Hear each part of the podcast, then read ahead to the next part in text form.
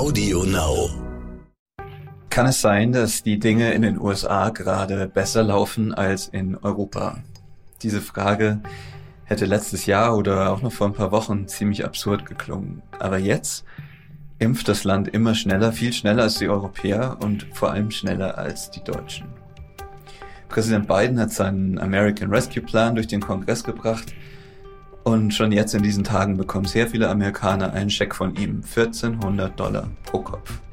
Die ersten waren schon am Wochenende unterwegs, während in Deutschland viele Betriebe noch jetzt im März auf ihre Hilfen von November warten. Was ist da los? Ist America back, wie Biden immer sagt? Und was machen die Leute jetzt mit dem Geld, das der Präsident ihnen geschickt hat? Das diskutieren wir in dieser neuen Folge von Inside America. Mein Name ist Raphael Geiger. America. Time for us, for we the people, to come together.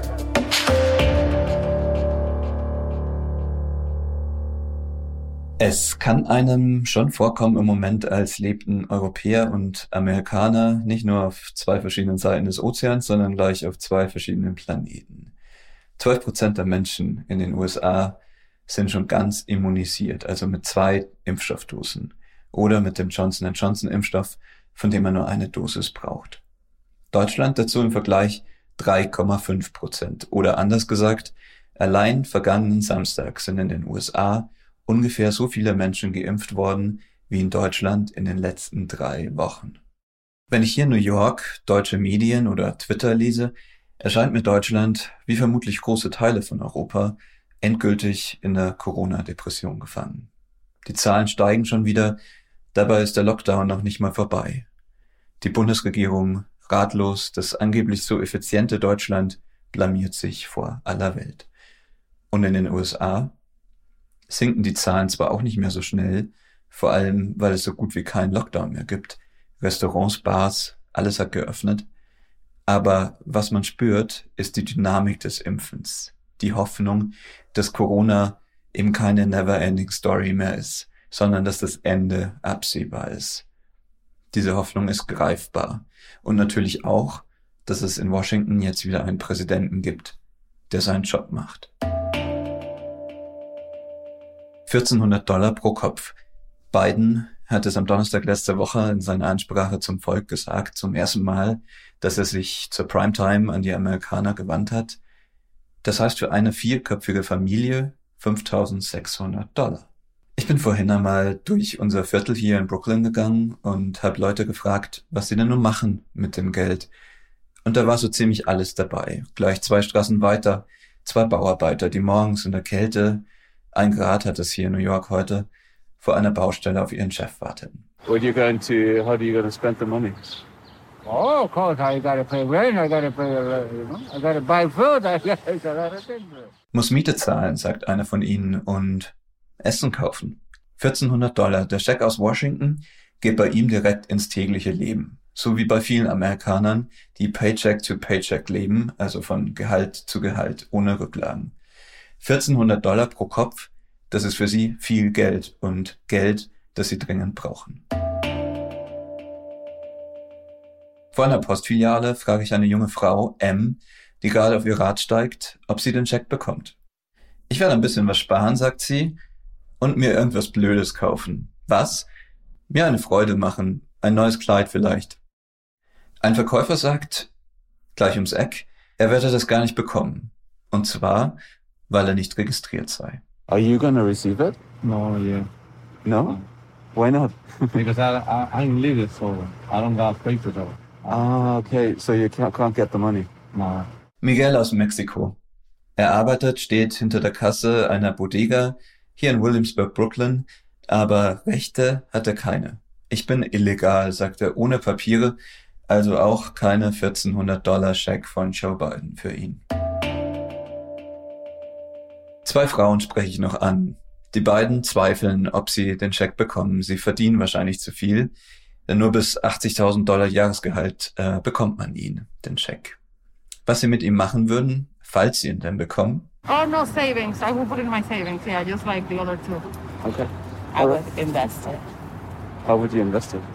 Um, probably just in my portfolio, like the S&P 500. So into stocks Yeah, or? stocks. Okay.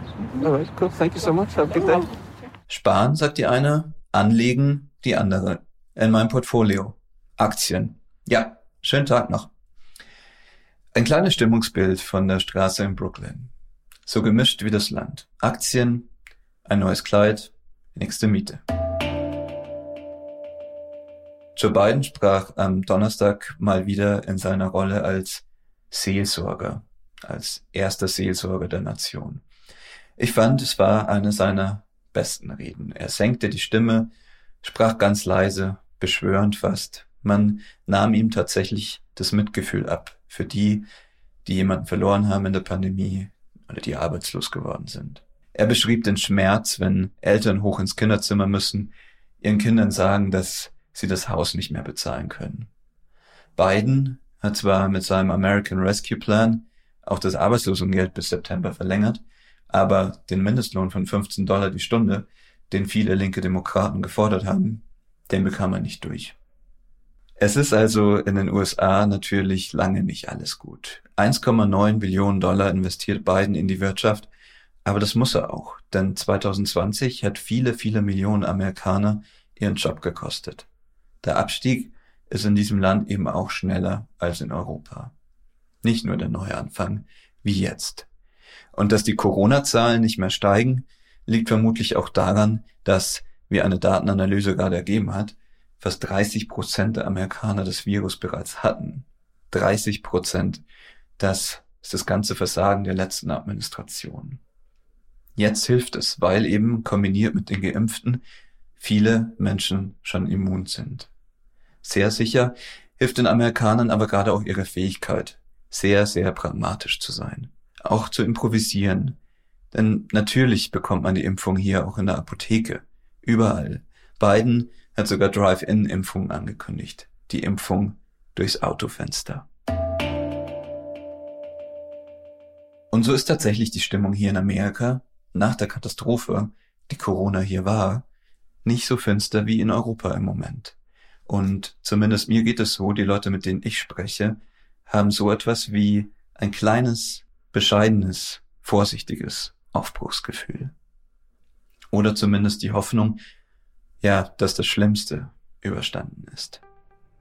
Ich übrigens würde, wenn ich Amerikaner wäre und die 1400 Dollar bekäme, vermutlich erstmal ein Flugticket kaufen. Mein Handy hat vorhin, während ich für diese Umfrage unterwegs war, eine gefühlte Temperatur von minus zwei Grad angezeigt. Es wird wirklich Zeit für Frühling. 1400 Dollar. Ich glaube, davon würde ich einen Flug nach Florida buchen. Das war es bei Inside America für diese Woche. Bis zum nächsten Mal. Tschüss aus New York.